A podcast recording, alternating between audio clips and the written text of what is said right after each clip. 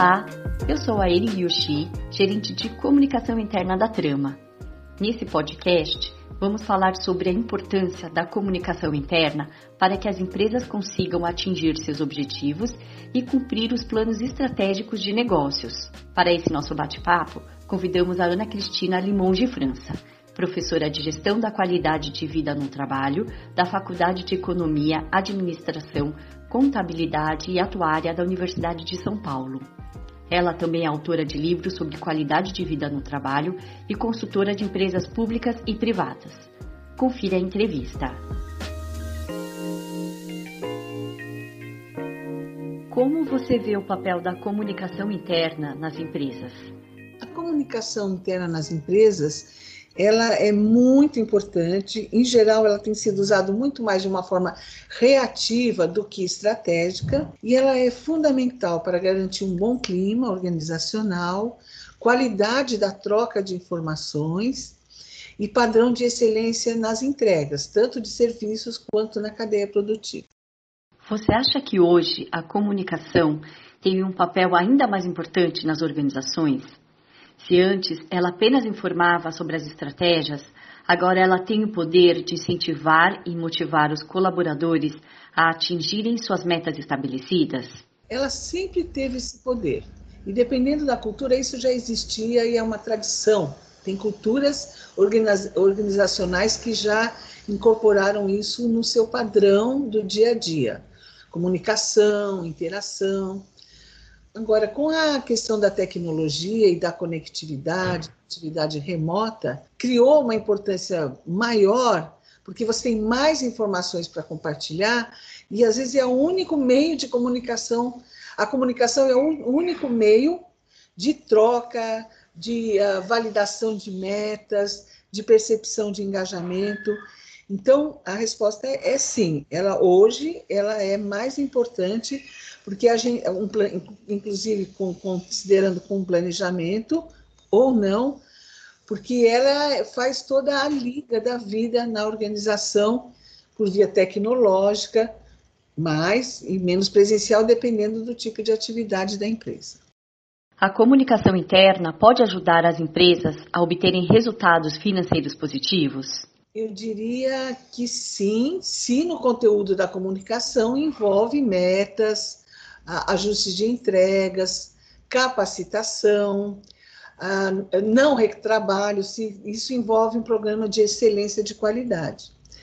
Para fazer essa, esse ROI, né, essa ligação, quanto que eu, usando uma boa comunicação, eu economizo, vamos dizer, eu acho que ela reduz desperdício e ela garante maior tempo, agilidade, a casa precisa estar em ordem, quer dizer, o plano de comunicação interna, ele tem que estar feito, tem que ser praticado, ensaiado, validado. Então a resposta é sim, se ele realmente uh, ele estiver sendo acompanhado, segmentado e validado.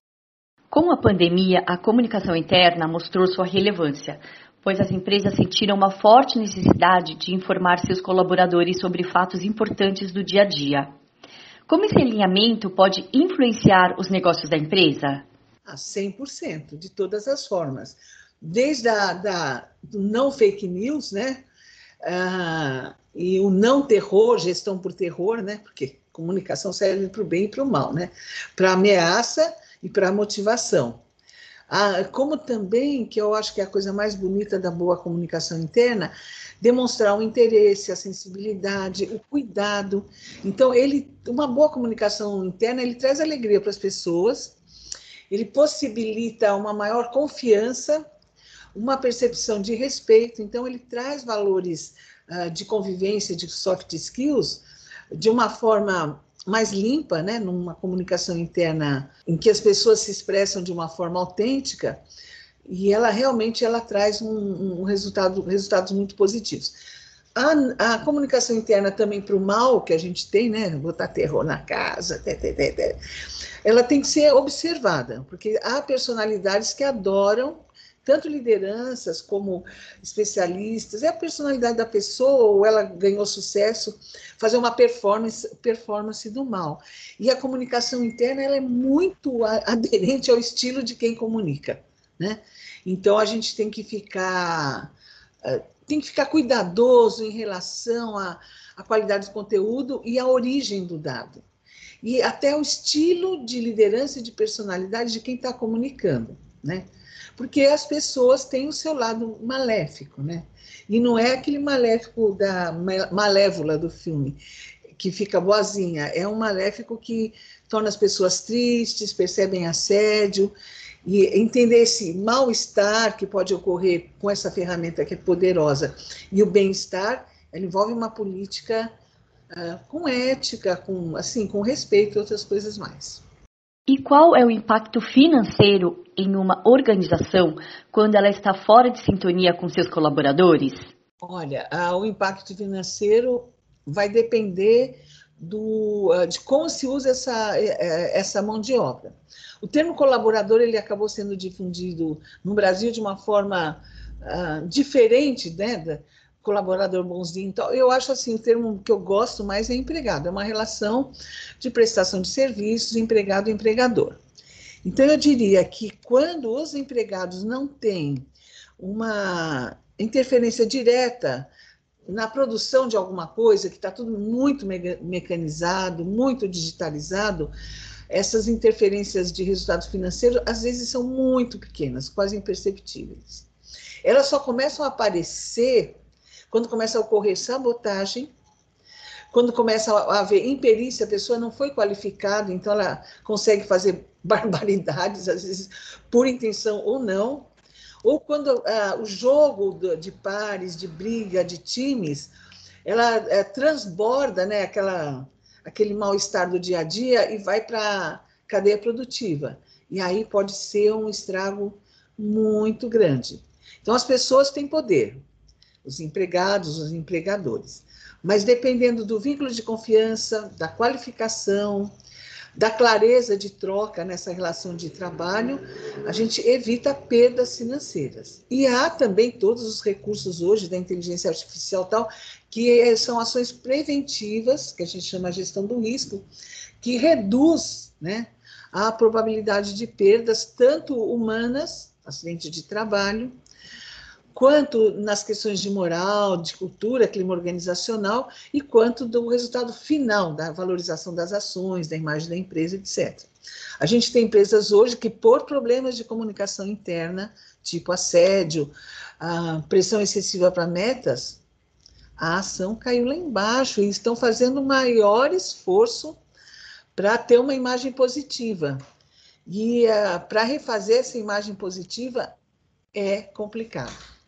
É, é melhor cuidar da imagem, imagem positiva do que ter que fazer uma reparação. Diria que é 20 vezes mais difícil você tirar uma imagem negativa de uma empresa, e às vezes nunca tira. Muitas pessoas continuam trabalhando de casa, e a comunicação interna tem tido um papel fundamental para manterem os colaboradores próximos à sua cultura. Como você vê essa relação entre profissionais aderentes à cultura e a boa saúde financeira de uma empresa? Depende do tipo de produto.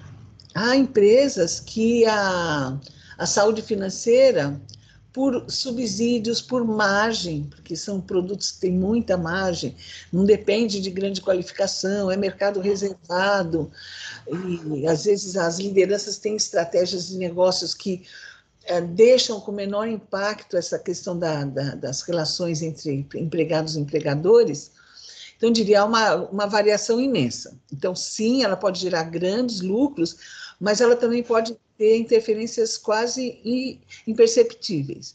O que a gente tem é que no médio e longo prazo, é a, essa empresa que tem boas práticas, né, as melhores empresas para se trabalhar, as incríveis para se trabalhar, ela acaba atraindo talentos, ela atrai orgulho para se trabalhar lá. Então, a, as pessoas ficam engajadas e isso tende a dar o melhor desempenho financeiro, de imagem e tudo mais. É uma condição necessária, mas não suficiente, porque se a pessoa não teve qualificação, tem lideranças complexas, tem equipes ou muito grandes ou muito pequenas, ou num trabalho que exige autonomia, a pessoa não tem autonomia, tem que toda hora ficar perguntando. Ou é um trabalho que exige, olha, o que, que eu tenho que fazer? Não vem a informação do que tem que fazer? Então, você tem uma sequência de elementos na, no processo de trabalho que eles é que vão validar esse resultado final.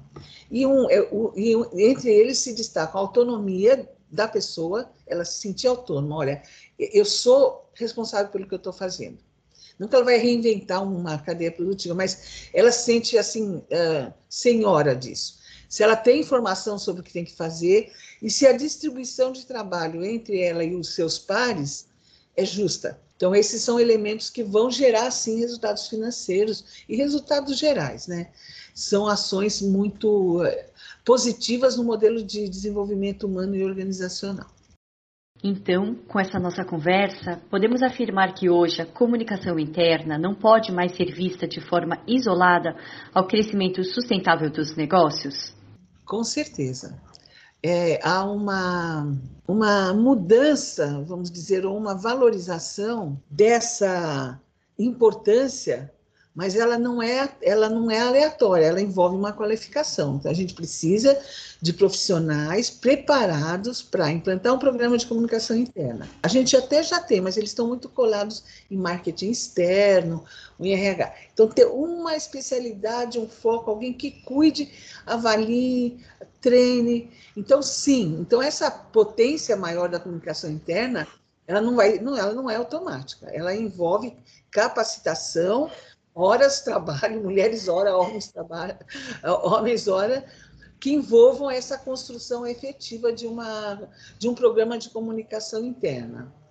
Então, é, aumentou a responsabilidade dos especialistas para obter resultados. Ana Cristina, muito obrigada pela sua entrevista para o Boletim Diálogos. Agradeço a todos por acompanharem o nosso podcast. Até a próxima!